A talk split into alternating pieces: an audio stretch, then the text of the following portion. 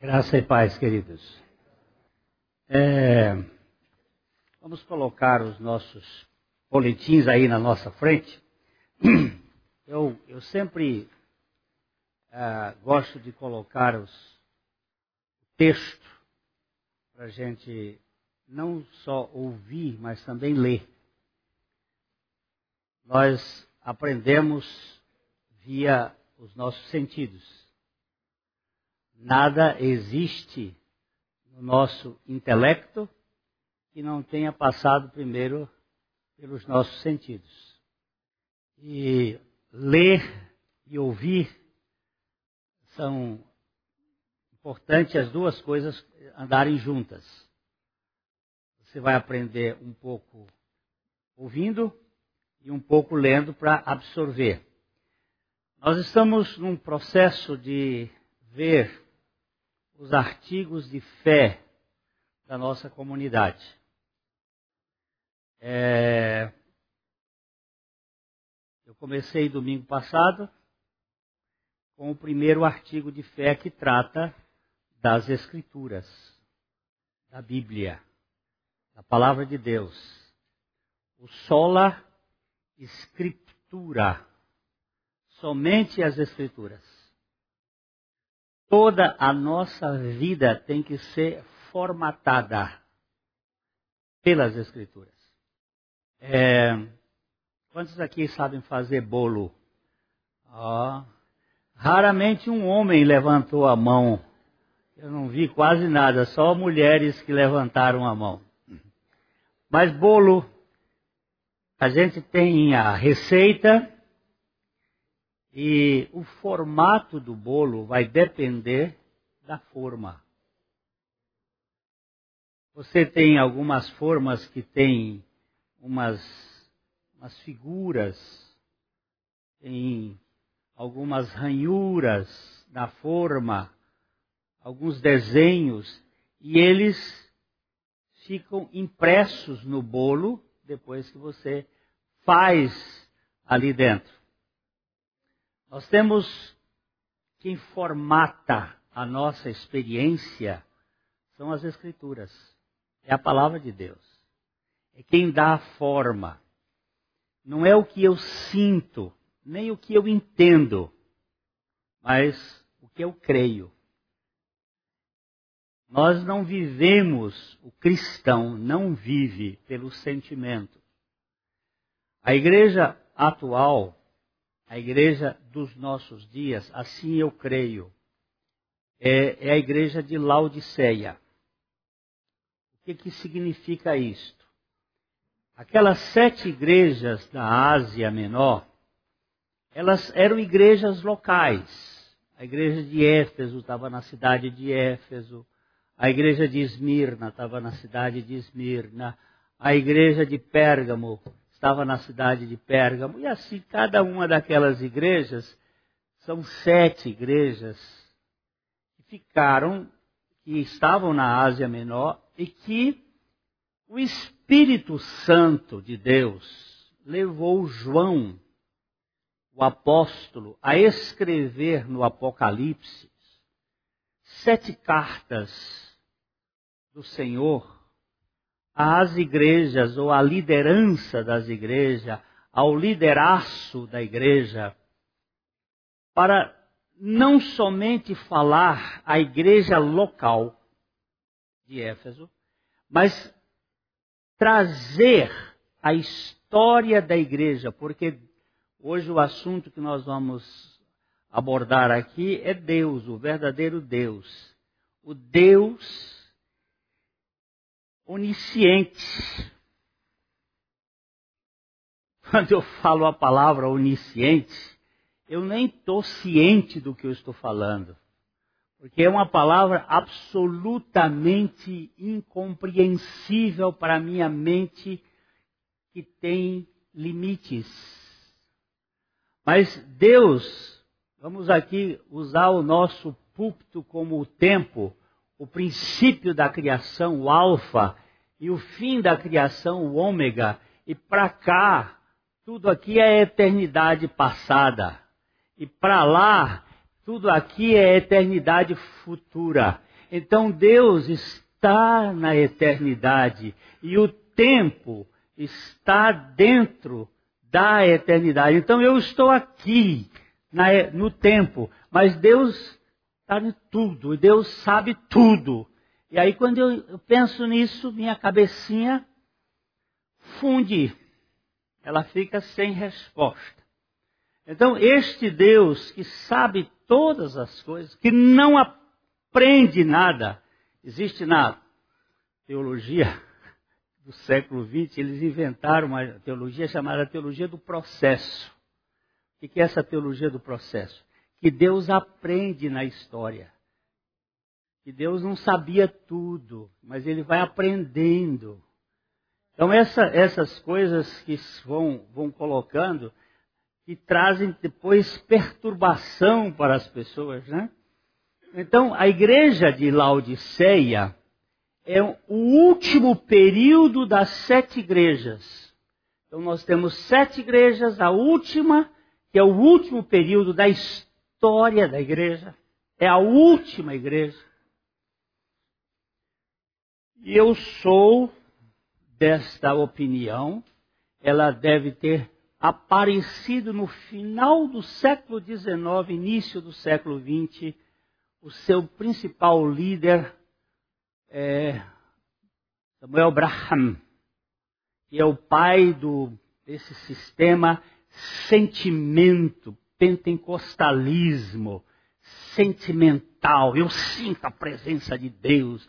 As pessoas começam a ter tribulichos, e, é, eu sinto. Deus não se sente. Deus se crê. Porque é plano espiritual. Então, esta igreja de Laodiceia é uma igreja muito. Ela tem cultões, emoções, manifestações, zoadões, bocadões. Mas Jesus está do lado de fora Abra a porta que eu entro. E eu vi, esse versículo não está falando de evangelização. Você pode usar para evangelização. Mas esse versículo está falando que Jesus está do lado de fora da igreja. A igreja se basta. De nada tenho falta. Sou abastada. Eu tenho ar-condicionado, eu tenho sistema de transmissão, eu tenho dinheiro, eu tenho potencialidade, eu tenho talentos. Cadê Deus? Cadê Jesus? É uma igreja que não ora, tem muito labora, mas não tem nada de ora.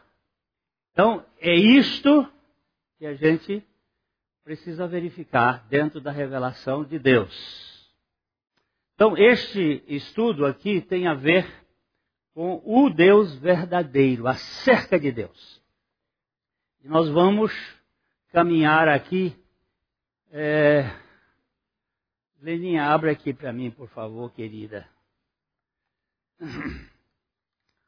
Este segundo artigo, primeiras escrituras, o segundo artigo é acerca do Deus verdadeiro.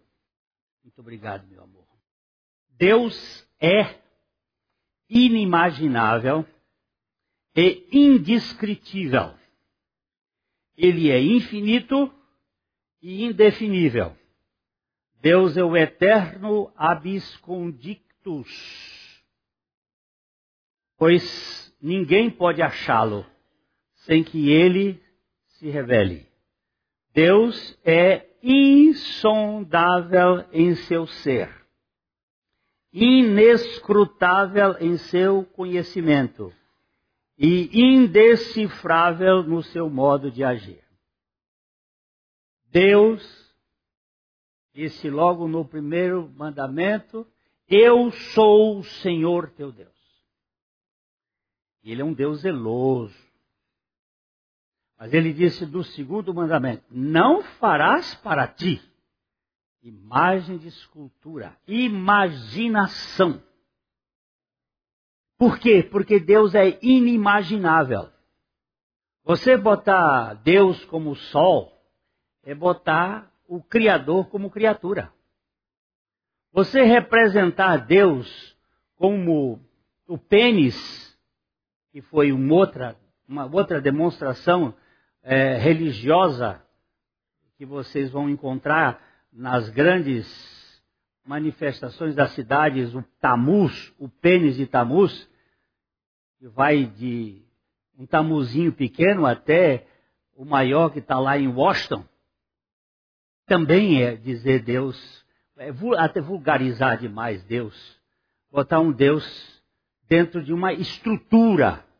É, é, essa, esse, esse representação de, de Tamuz foi feita a primeira vez por o rei Nabucodonosor com a grande estátua de 27 metros de altura, toda de ouro, 3 metros de largura na base, e era aquilo era o símbolo, é o símbolo de Tamuz, é o símbolo piramidal. É o símbolo da ideia de que Deus pode ser representado. Deus não pode ser representado por nada. Mas a incompreensibilidade da natureza divina não é razão para desistirmos de buscar ou da busca reverente e da luta em oração para aprender o que ele de si mesmo revelou por sua graça em sua palavra. Dado que somos incapazes de adquirir um conhecimento perfeito, seria insensato dizer, portanto, que não faremos nenhum esforço para conseguir qualquer proporção dele. É claro que só os filhos têm prazer na aventura com Deus. Os filhos vão ter isto. Mas é, ele será sempre o eterno abscondido, sempre é, escondido. O meu velho professor Dr. Reinaldo Purim, que eu gosto de vez em quando citar, ele disse: se Deus pudesse ser compreendido, ele perderia o apetite para conosco. Porque aquilo que nós compreendemos ou esgotamos, nós desistimos. Você está com fome. Quando você está com fome, você tem vontade de comer. Mas quando você come, a vontade de comer desaparece. E se você botar comida mais na frente, dá até vontade de. Tira esse negócio daqui. Se o apetite de Deus você pudesse controlar, você perderia a vontade de querer conhecer Deus mas nós, nós temos uma sede permanente de Deus que nunca será preenchido, porque Ele é totalmente é, desejável para o nosso coração. C.H. Spurgeon, um pregador inglês do século XIX, homem de Deus precioso, que é chamado o príncipe dos pregadores, e eu quero só fazer um parêntese aqui. Este homem começou a pregar aos 16 para 17 anos de idade. Aos 19 anos ele já era pastor do tabernáculo de Spurgeon, tabernáculo da Bíblia, lá em Londres. Quando ele foi inaugurar o tabernáculo para 6.500 pessoas, houve um gaiato do inferno que gritou naquele dia: Fogo! E a multidão saiu correndo e 27 pessoas morreram pisoteadas. E ele gritava: Não há fogo, não há fogo, mas ninguém escutava. A partir dali, Spurgeon viveu 38 anos de depressão. Ele foi um homem que sofreu de depressão profunda. Sofreu ele sonhava com aquela, aquele acidente, ele sonhava. Ele, mas eu não conheço pregador que tenha pregado a graça melhor do que esse homem. Com as dores na alma, ele, ele apresenta o evangelho da suficiência graça de Deus. Doente dos pés, sofrendo de gota, e de reumatismo por causa dessas coisas todas. Ele andava, ele era meio gordinho, e ele andava pisando todos os dias ele tinha que fazer caminhada e ele andava num bosque e o, ele chamava o amigo dele para andar com ele e ele parava assim, então, mas vamos rir. Thomas, ri de que, Spurgeon? Se você não tem motivo de rir, eu tenho muitos motivos. A graça de Deus é maravilhosa. Aí ele começava a rir. Ria, ria, louvava a Deus, roubava, ria. É doido? É, mas é uma loucura boa. É a tipo da loucura que não faz mal às pessoas. É a loucura da graça de Deus, do Evangelho. Esse homem, vocês leiam as mensagens de Spurgeon e vocês vão ver como saía pelos poros Cristo. A mulher dele, depois do primeiro parto, ficou paralítica por causa de um problema. Ele cuidava daquela mulher paralítica. Você não vai ver ele gemer. Você não vai ver ele choramingar. Antes da sua morte em Paris, ele estava passando um tempo lá antes da sua morte. Ele disse: Senhor, como o Senhor foi bendito com os sofrimentos na minha vida para expressar a vida de Cristo. Ele deixou um poema o poema, acho que é o único poema dele, em que ele deixa traspassar ou tras, extravasar a alegria da dor. Ele fala que a dor produz muita alegria. Isso só se pode entender aquilo que Cristo, em troca da alegria que lhe estava proposta, suportou a cruz, não fazendo caso da ignomínia. Nós temos uma tendência muito grande de gemer. A gente geme até com o sol brilhando. Eu não sei porquê, mas a gente é muito gemedor. Mas ele disse o seguinte: nada alargará tanto o intelecto, nada engrandecerá tanto o espírito do homem como a investigação devota, zelosa e continuada do grande tema da deidade o mais excelente estudo para a expansão da alma é a ciência de Cristo e este crucificado. É o conhecimento e o conhecimento do ser divino na Trindade gloriosa. Ele tinha um hábito de meditar todos os dias sobre Jesus Cristo e este crucificado. Meditar. Aí o Espírito Santo trazia a expansão da grandeza de Cristo. Primeiro parágrafo do nosso estudo acerca do Deus verdadeiro. O que diz os nossos artigos de fé? Cremos que há um, e somente um Deus vivo e verdadeiro, um Espírito infinito, inteligente, cujo nome é Jeová, o Criador e Supremo Governador do céu e da terra. Assim, como Deus é o único Deus, a Bíblia é o único livro que revela a unicidade de Deus no plano da realidade espiritual. Nós lemos em Deuteronômio 6, 4: Ouve Israel, o Senhor nosso Deus é o único Senhor. Esse Senhor aqui é Jeová. O Senhor nosso Deus o Senhor Jeová é o único, é o único Deus. É, o monoteísmo costura todas as páginas da Bíblia. Há um só Deus, um único Deus. No princípio, Deus. Gênesis 1, 1. Houve um tempo, se é que se lhe pode chamar tempo, em que Deus na unidade de sua natureza, habitava só, apenas ele mesmo, sem qualquer sinal da criação, embora subsistindo igualmente em três pessoas divinas. Ó, ó, aí você vai querer botar isso na cabeça. Você pode entender o teorema de Pitágoras você pode entender o binômio de Newton. Você pode entender as equações de Dalton. Você pode entender a, a equação de Einstein. Mas você não pode entender a trindade na unidade. Não conheço macho, nem fêmea, que tenha gastado tempo que pudesse dar alguma realização desse assunto.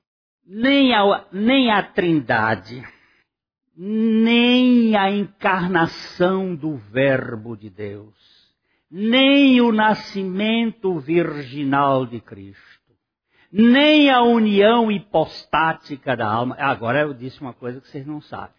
União hipostática da alma é quando as duas naturezas, divina e humana, coabitavam juntos na mesma pessoa. Cristo e Jesus é a união hipostática.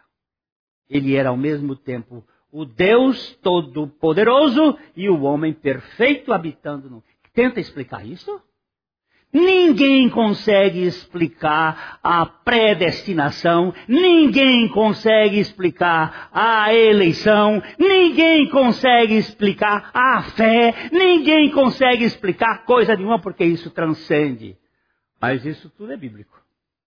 Isso é real. Isso é profundo. No princípio, Deus, quando não existia o céu, ó, o céu passa, começa aqui, ó, o céu. Primeiro, Gênesis 1, no princípio criou Deus os céus e a terra aqui. Mas e para cá? E para cá? Para cá não existe compreensão para isso, é eternidade. Eternidade não tem começo. E eternidade não tem fim. E nós somos finitos, como é que um finito pode compreender o infinito?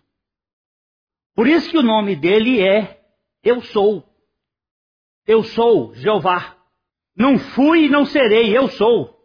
Agora, eu, euzinho, nascido em 45, morrido daqui a pouco, eu não sei quando vai ser, euzinho, querendo botar Deus na minha cabeça e sair explicar, este Deus não pode ser assim. Eu não posso dizer nada disso a, a respeito dele. Olha, não existia céu onde agora se manifesta particularmente a sua glória. Não existia terra que lhe ocupasse a atenção, não existiam os anjos que lhe entoassem louvores, nem o universo para ser sustentado pela palavra do seu poder. Não havia nada, ninguém, senão Deus. E isso, não durante um dia, um ano, ou uma época, mas desde sempre. A gente, quando diz desde sempre, esse advérbio de tempo, é, aqui, ele é impróprio porque não dá para explicar desde sempre. Sempre, sempre por quê? Porque na eternidade tem um semprão que não dá para explicar. Durante toda a eternidade passada, Deus esteve só, completo, suficiente, satisfeito em si mesmo, de nada necessitando. Deus não precisa. A palavra que eu não coloquei aqui, mas é uma palavra muito clássica da teologia, é que Deus tem azeidade. Essa palavra azeidade é que ele se basta a si mesmo. Ele não precisava criar, ele não tem necessidade de criar, ele não criou porque ele precisava demonstrar o amor dele, porque ele não precisava. Deus não precisa. Se ele precisar, ele deixa de ser Deus. É, Deus é único e suficiente. Ele não precisa de nada e de ninguém. Ele se basta e é bastante para todos os seus. Este homem aqui também, que vale a pena, quem gosta de ler, lê. A. W. Pink. Esse é um daqueles que eu gasto tempo para ler. Tem livro que eu começo a ler e fecho. Eu tenho um bocado de livro na minha biblioteca que eu comprei pensando que era uma coisa. Aí, quando eu leio umas duas, três páginas, disse: Misericórdia quer e não sacrifício. Então, vai para lá, vai guardar. Um dia eu vou fazer incinerar. Tem livros que eu leio uma vez, ah, ótimo. Tem livros que eu já li cinco, seis, sete vezes e não paro de ler. E um deles, um desses autores é Pink. E o Pink diz assim: se um universo, ou anjos, ou seres humanos lhe fossem necessário de algum modo, teriam sido chamados à existência desde toda a eternidade. Ao serem criados, nada acrescentaram a Deus essencialmente. Quando Deus os criou, ele não ficou melhor nem pior. Nada acrescentou a Deus. Porque Deus é. Deus é. Deus não necessita de nada, mas todas as coisas necessitam de Deus. Ele se basta, mas nada se basta sem ele, afirmou Marcianos Aristides de Atenas no século II depois de Cristo. Aqui estão outros textos que a gente colocou, que são textos que fazem parte dos nossos artigos de fé. O segundo parágrafo aqui é que Deus, ele é inexprimivelmente glorioso em santidade. Inexprimível, é que você não pode exprimir, expressar, manifestar. Você vai verificar que todas as vezes que alguém tem uma pequena revelação de Deus, um pouco mais gloriosa, eles caem por terra com o rosto no chão que ele é inexprimivelmente glorioso em santidade. Deus é o único na excelência do seu ser e totalmente indescritível em sua santidade. Vamos ler um pouquinho aqui esse texto de Êxodo, capítulo 15, verso 11. Ó oh Senhor, quem é como tu entre os deuses? Quem é como tu glorificado em santidade, terrível em louvores, operando maravilhas? Eu não sei o que quer dizer terrível em louvores. O que eu sei é que não pode ser alguma coisa vulgar. A palavra terrível aqui é que causa espanto na alma e quase que qual foi a presidente dos Estados Unidos, a presidenta dos Estados que foi a Leonora que quando viu a Foz de Iguaçu, não foi? Eleonora Roosevelt, quando viu Foz de Iguaçu, lembrou-se de Niágara, Niágara, e disse, por Niágara, pobre Niágara. Quando viu Foz de Iguaçu, a Niágara ficou pequenininha. Eu acho que é mais ou menos assim. A gente tem alguma coisa de Deus, uma compreensão, mas se a gente visse a grandeza de Deus, você ia dizer, uau! Explodia. Você sabe por que, que Deus teve que se revelar em Jesus Cristo? Para que nós tivéssemos a compreensão da grandeza do amor numa pessoa, porque de outra maneira nós não teríamos e não teremos nenhuma compreensão desse Deus que cria. E nós vimos aqui numa outra vez que ele. Quantos, quantos bilhões de galáxia nós temos? Alguém? Galáxia. Quanto foi que o, aquele, aquele físicozinho lá des, descobriu lá? Não, o, aquele físico Hopkins ele, diz, ele descobriu que diz que no universo tem quanto? 100 bilhões, mais de 100, mais de 100 bilhões de galáxias. A nossa, que é uma das menores, possui 100, mais de 100 bilhões de estrelas. A nossa estrela, 400? 400 bilhões de estrelas, diz aqui o físico, o estudioso a nossa, a, o nosso sistema solar, que é uma porcariazinha, que tem um solzinho que é de quinta grandeza, tem pelo menos nove planetas já catalogados, mas eles estão dizendo que tem mais uns três ou quatro que eles não estão conseguindo aí. E quantos satélitezinhos, tem todos os satélites, e quantos meteorozinhos. Este tudo, este Deus chama pelo nome. Só para assustar a gente. E bota tudo nisto aí como se fosse poeira de areia na balança de precisão. Agora eu olho assim, Senhor, eu estou com um sobrinho em estado muito grave, muito grave no hospital. E o médico diz, não tem jeito. Digo, Senhor, ele diz que não tem jeito. E eu não discuto com medicina, não sei nada. Mas eu olho para ti e digo o seguinte, com o poder que o Senhor tem, se o Senhor quiser, não tem, não tem jeito que não funcione. Eu não sei se o senhor vai querer, mas se o senhor quiser, eu não sei.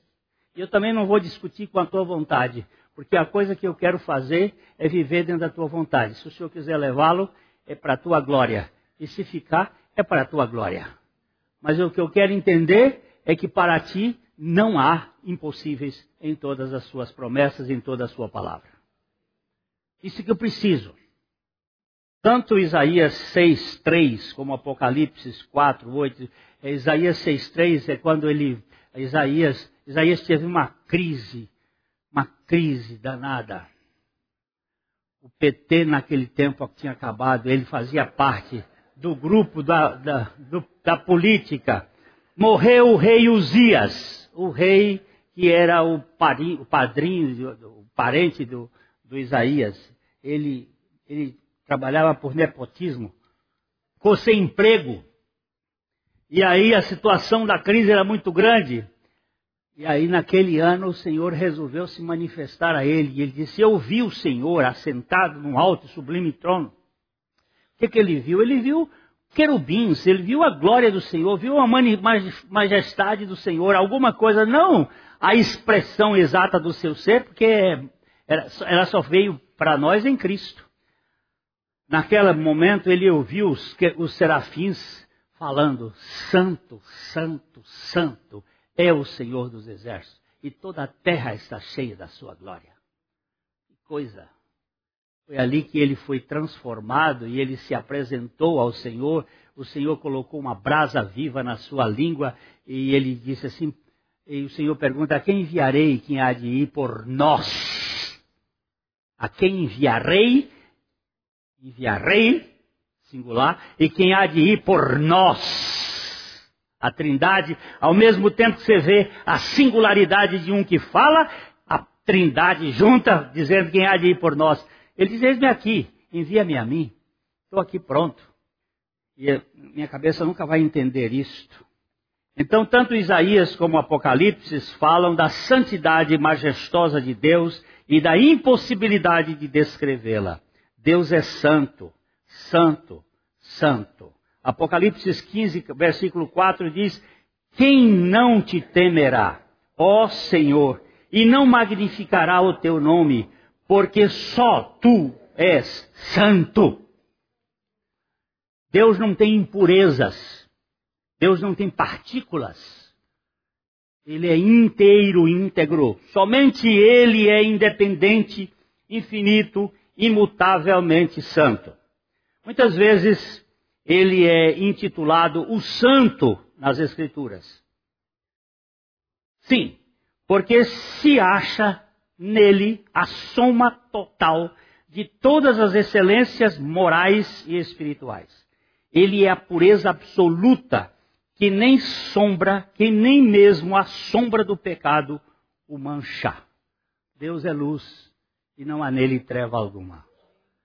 Se andarmos na luz como ele na luz está, o sangue derramado nos purifica de todo o pecado. Vamos ter comunhão uns com os outros, porque ele é luz e não há pecado que macule a santidade de Deus. Terceira questão aqui que nós precisamos verificar é que é digno de toda honra, confiança e amor possíveis. Deus é digno de toda honra. Vamos ler Apocalipse 4:11. Tu és digno, Senhor e Deus nosso, de receber a glória, a honra e o poder, porque todas as coisas tu criaste. Sim, por causa da tua vontade vieram a existir e foram criadas. Que coisa extraordinária! E você não pode, não tem condições de, é, eu vou dar uma honra a um mortal. A honra, a glória, a honra pertence a ele. Os louvores, nós precisamos nos dobrar diante do Senhor, reconhecendo: Senhor, eu não sou digno, mas o Senhor é digno e eu quero te adorar. Um sórdido como eu fui escolhido por Ele para ser um adorador. Deus não pode mudar para melhor, pois é perfeito. E sendo perfeito, não pode mudar para pior. Assim diz A. W. Pink. Todas as razões de Deus provêm do interior do seu ser não criado. Nada desde a eternidade entrou no ser de Deus e nada foi removido e nada mudou. Também diz A. W. Tozer. Deus, sendo Criador, não criado, que criou tudo, não pode sofrer qualquer mudança em sua natureza. Ele não pode mudar. Ele diz que nele não há mudança nem sombra de variação. Ele é o mesmo. O mesmo sempre. Ele aqui, aqui nesta eternidade zona aqui para cá, para trás, que eu não sei onde é. Ele era onisciente. Ou ele é onisciente. Quer dizer, ele sabia tudo. Aqui no tempo, ele é onisciente. E aqui para cá, ele é onisciente. Ele não mudou em nada. Aqui, aqui, na eternidade zona aqui para trás, ele é onipotente. Aqui, ele é onipotente. Aqui, ele é onipotente.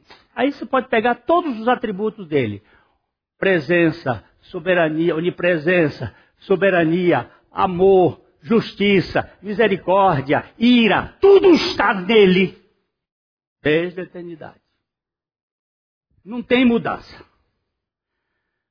Deus não tem destempero. Eu, às vezes, me destempero. Às vezes, minha mulher diz uma coisa, eu fico triste com ela, fico bravo com ela. Aí ela passa a mão em mim e já fala, cara. Mas Deus não tem isto. Deus não é ciclotímico. Ele não tem esse negócio de, hoje eu estou de birra, não acordei com, com bicão. Eu não sei, eu não, não tem, é incompreensível.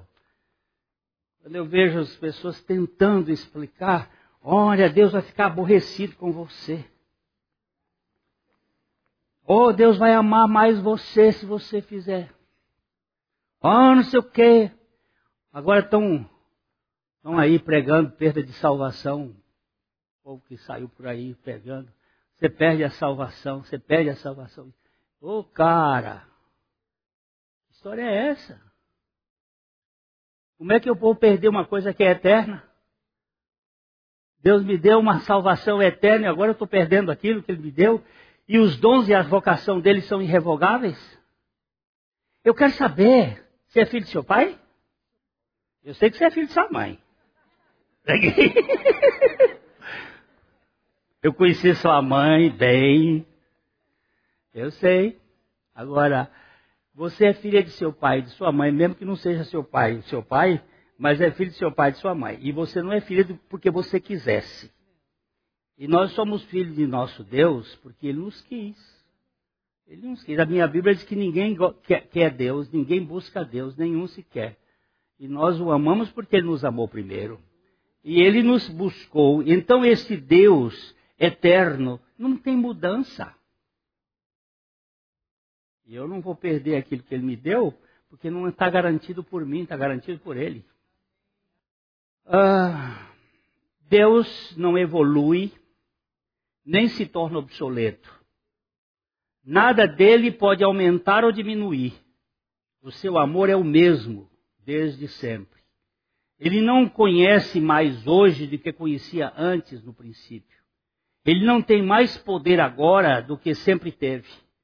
Nada nele se altera. Por isso a ordem para nós é: amarás, pois, o Senhor teu Deus de todo o teu coração, de toda a tua alma, de todo o teu entendimento e de toda a tua força, e ao teu próximo como a ti mesmo. Eu ouvi essa semana um pastor falando num casamento, e eu achei interessante o que ele disse. Ele disse: o amor na Bíblia não é um sentimento, é um mandamento. E aquele que diz amarás, ele é amor. Ele não pode pedir uma coisa para aquele que, que ele não deu. Seria uma coisa terrível um pai dizer ao filho: vá comprar. O filho não tem emprego, não tem dinheiro, não tem possibilidade, e o pai dizer assim: vai comprar um carro. Ele disse: mas com que dinheiro, pai? Se o pai exigir, compra o carro.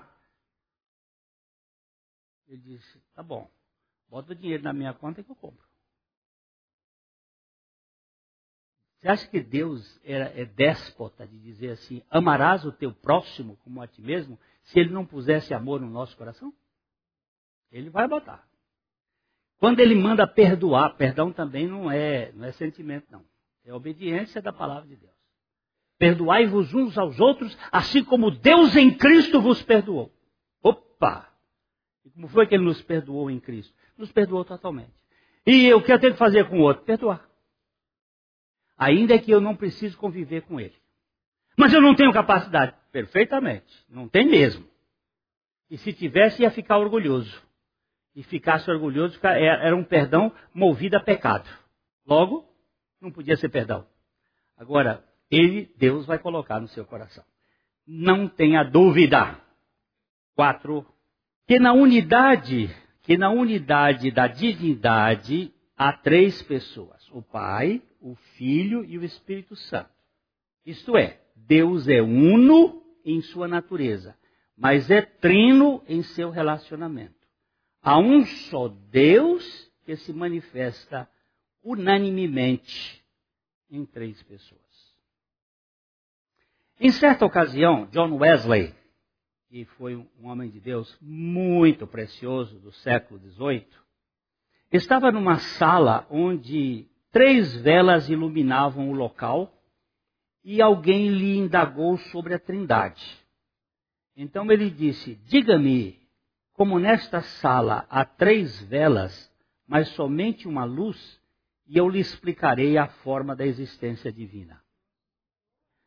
Essa aqui é boa, não é? é não existe duas luzes Existe uma luz só. Existe uma intensidade maior na luminosidade. Se você acende uma vela, é uma vela acesa e uma luz. Você acende a segunda vela, são duas velas acesas e uma luz mais intensa. Se você acende a terceira vela, são três velas acesas e uma luz. Só que a luz ficou mais intensa. Mas é uma luz só. Esta resposta não explica a trindade, apenas ilustra, porque para explicar não tem explicação. Nossos pensamentos estreitos não podem compreender a trindade na unidade, da mesma forma como uma concha não pode conter toda a água do mar, afirmou Thomas Watson. Nós podemos até pregar sobre o Deus Trino, mas jamais podemos explicar a sua Trindade. Eu falo da Trindade sem poder explicar. Vou contar mais uma vez a história daquele médico. Estudante de medicina, estava no quinto ano. Estava paquerando minha sobrinha aqui na igreja. Não foi você, não, foi a sua caçula, a sua irmã caçula. E ele paquerava aqui, vinha e tal. E um dia ele chegou e disse assim para mim: Eu precisava conversar com o senhor. Queria que o senhor me explicasse Deus. Eu disse, rapaz, você me botou num. Mas a gente pode sentar um dia, porque aqui na frente é pouco tempo, vamos sentar. Marcamos um dia, ele veio, ele disse, senhor me explica Deus para eu poder crer em Deus. Eu disse, rapaz, eu não, não tenho condições. Aí ele olhou para mim e disse, o senhor é desonesto. Eu disse, eu já sabia. Mas vamos ver. Aí ele disse, Como é que o senhor prega sobre Deus e o senhor não sabe explicar quem é Deus? Digo uma zero para você. Já tinha sabido que ele estava no quinto ano de medicina. Eu disse, eu vou lhe fazer uma pergunta. O que é vida? Ele pensou, pensou. Disse, não sei. Eu digo, você também é desonesto. Você está estudando biologia, você estuda e quer tratar da, dos corpos doentes, para preservar a saúde, para a vida, e você não sabe o que é? Um a um. Agora eu vou, eu tô, eu vou, tô com a bola aqui. Vamos fazer, deixa eu fazer um, um outro, outra pergunta. O que é matéria? Aí ele ligeirinho a gente, quando é novo, é mais rápido. Matéria é energia condensada. Não saiu do lugar. O que é energia? Pensou, pensou. Não sei. 2 a 1 um para mim. Você é desonesto. Você usa a energia, você usa tantas formas de energia que nós temos aí no universo formas de energia, de luzes que nós nem sabemos o que, que é. E a gente usa e não sabe. Você pode me fazer outras perguntas que eu não vou lhe responder. Aí nós fomos conversando e eu disse: Mas houve um dia que você se decepcionou com a ideia de Deus? Aí ele disse: Houve. Foi alguma coisa intelectual ou moral? Aí ele ficou vermelho como um camarão. Ele disse: Foi moral. Eu digo: Não precisa falar para mim. É sempre um aspecto moral que quer destruir a existência de Deus. Não é intelectual. Ele me contou o que aconteceu, mas uma coisa me emociona hoje.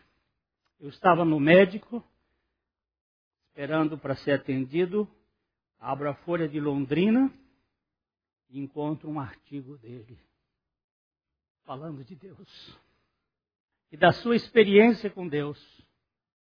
Eu me lembrei de trinta e tantos anos atrás, quando nós o entregamos ao Senhor. Porque o Deus que a gente não compreende continua agindo no mundo sem a gente saber como funciona. Ele dando o testemunho da sua experiência real com Jesus Cristo. Eu nunca mais ouvi. Eu sei que ele está. Aliás, eu vi uma vez numa exposição da feira de Londrina, o vi de longe o reconheci. Mas um dia desses eu vou procurá-lo. Se Deus fosse definido, ele não seria Deus. O infinito e absoluto não podem ser compreendidos nem explicados. Se a Trindade pudesse ser explicada, teríamos que colocar limites na compreensão de Deus. Nós percebemos a Trindade nas Escrituras, mas não temos mas não temos argumentos que a expliquem. Vamos ler João 15, 26. Quando, porém, vier o Consolador, que eu vos enviarei da parte do Pai, o Espírito da verdade que dele procede, esse dará testemunho de mim. Jesus está falando do Espírito Santo e do Pai e dele. Aqui você vê a Trindade. Mas eu não sei explicar como isso funciona. Aqui está a Trindade se manifestando. Aqui temos outros textos que falam da Trindade e que ele se manifesta. Eu não sei como. Como é que o Pai se manifesta, como é que o Filho se manifesta, como é que o Espírito se manifesta. Eu sei que eles não têm nenhum. Lá na Trindade não tem Coríntias, nem Palmeiras, nem São Paulo, nem Santos. Aliás, só tem Santos. Os três são santos, santo, santo, santo, mas não são, não é santos. Não tem competição, não tem disputa, não tem eu sou daqui, da colar. É, o quinto ponto, iguais em toda a perfeição divina. A harmonia do ser divino é resultado não de um equilíbrio perfeito de suas partes, mas da inexistência de partes. Olha, olha, a harmonia em toda a perfeição divina. A harmonia, a harmonia do ser divino é resultado não do equilíbrio perfeito das partes, mas da inexistência de partes. Sustentava a W. Tozer. Deus é uno e indivisível. É uno e trino, sem ser três deuses. É inteiramente perfeito em toda a unidade de sua natureza. Deus é inteiramente amor e inteiramente justo. Não há, não há divisões em Deus. Não existe, não existe, ele é uno e ao mesmo tempo trino. Agora explica isto, por favor. Volto aqui à ideia da luz, as três velas e uma só luz. Deus não tem partes nem imperfeições em sua natureza. Deus não vive sujeito ao tempo. Tudo nele tem as dimensões da eternidade. A sua misericórdia é eterna, assim como sua justiça é eterna.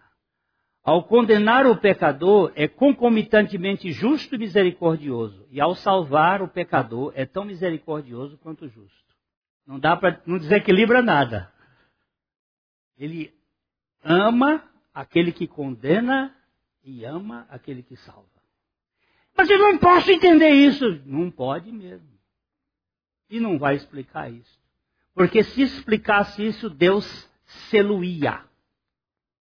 Esse é o Deus que você ia ser, o Seluia. Um Deus, um Deus que, finito que quer explicar o infinito. Deus é amor ao condenar e amor ao salvar. Ele não pode deixar de ser amor. Agora, para nós, né, Paulinho? É difícil entender, né? É difícil, não, é impossível. Toda a questão agora é que o salvo vai perceber que a justiça eterna de Deus, para ele, foi manifesta em Cristo na cruz, bem como a sua misericórdia. O salvo vai dizer assim: ó, ele foi justo em Cristo e foi misericordioso em Cristo. E eu estava nele por sua graça. Agora não sei por que, eu estava nele. Deus, o Deus Trino, é absolutamente coerente com Ele mesmo. E não há nada nele e em seu modo de agir que seja discrepante. A sua ira e graça não são lados opostos do seu amor. Pois quando ele corrige o filho com dureza, o amor não está fora dessa justa correção. Tanto a unidade como a perfeição divina se relacionam nas três pessoas da Trindade num concílio harmonioso das vontades. Três pessoas e uma única vontade. Quando Cristo realiza algo, o Pai e o Espírito realizam também. Quando Cristo agia, a Trindade agia concomitantemente. Efésios 1, 11. Nele digo, no qual fomos também feitos herança, predestinados segundo o propósito daquele que faz todas as coisas conforme o conselho da sua vontade. A vontade é una, porém coletiva. Conselho, conselho. Não existe conselho de uma pessoa. Existe palpite. Opinião. Conselho é de mais de uma. Mas é o conselho da sua vontade e não das suas vontades.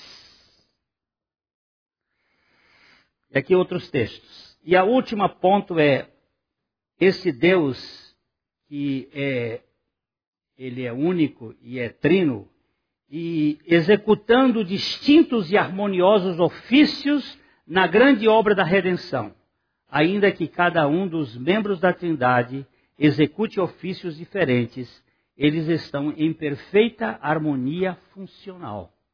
Porque nós temos a palavra de Deus em Efésios 2:8 dizendo: "Porque por ele, Cristo, ambos, judeus e gentios, temos acesso ao Pai em um espírito". Você repara a Trindade toda aí operando.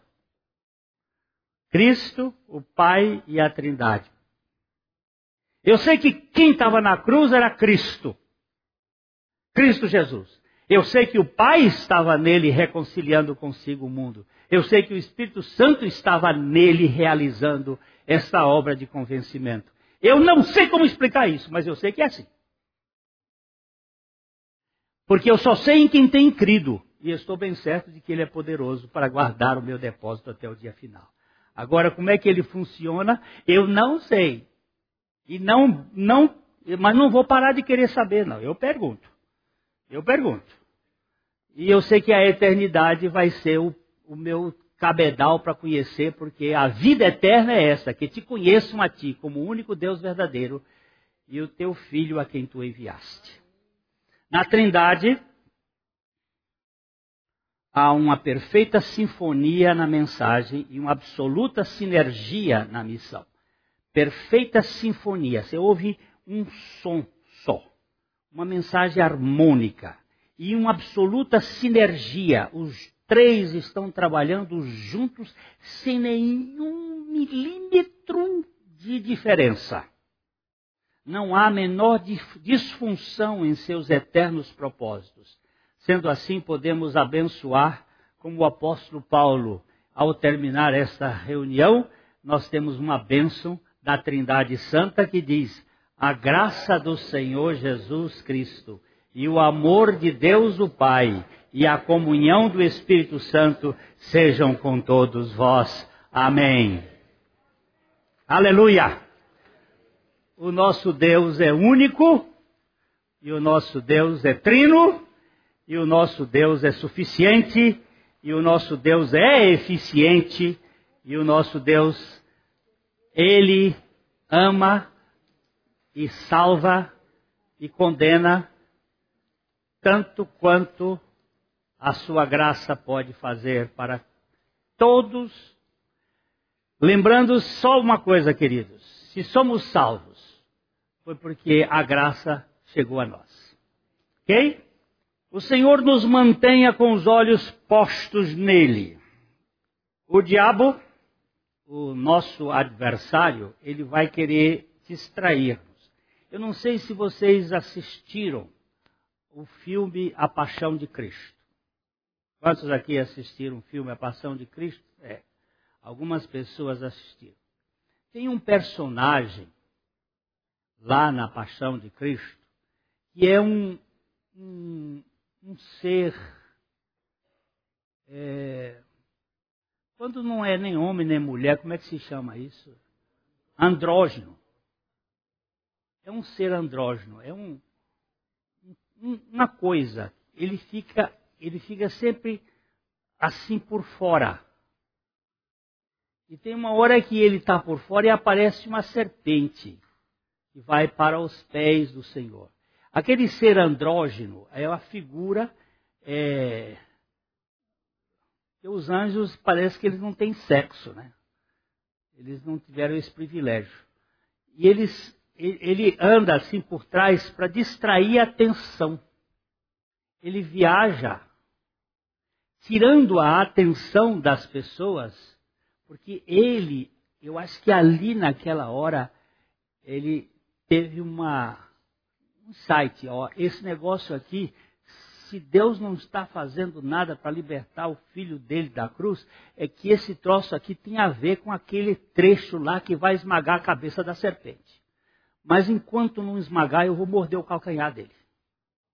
Então ele está por trás daquela figura assim diáfana, quase invisível, mas ele fazendo na sua cabeça e na minha, que é para tentar nos distrair da suficiência de Cristo.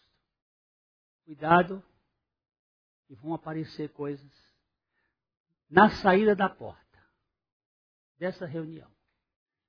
Essa diretoria da igreja está sendo. Aí começa. Esse não sei o quê. Aí começa a distrair da suficiência. Aí começa. É? É assim que ele trabalha. Então, quando ele chegar perto, você, ó, você não pode resistir diácono. Se você resistir diácono, ele te bota para fora.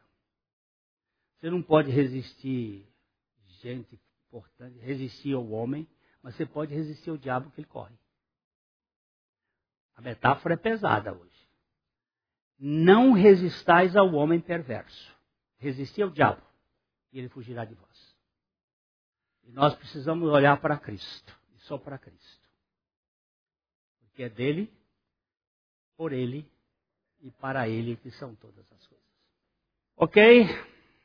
A mensagem que você acabou de ouvir faz parte do Ministério de Comunicação Palavra da Cruz. Temos um grande acervo de estudos bíblicos em áudio e vídeo. Distribuímos também gratuitamente o jornal mensal Palavra da Cruz. Entre em contato conosco pelo fone 0 operadora 43 33 728900 ou pelo e-mail livraria@piblondrina.com.br. Visite-nos pelo site www.livrariapiblondrina.com.br ou acesse www.piblondrina.com.br. Graça e paz.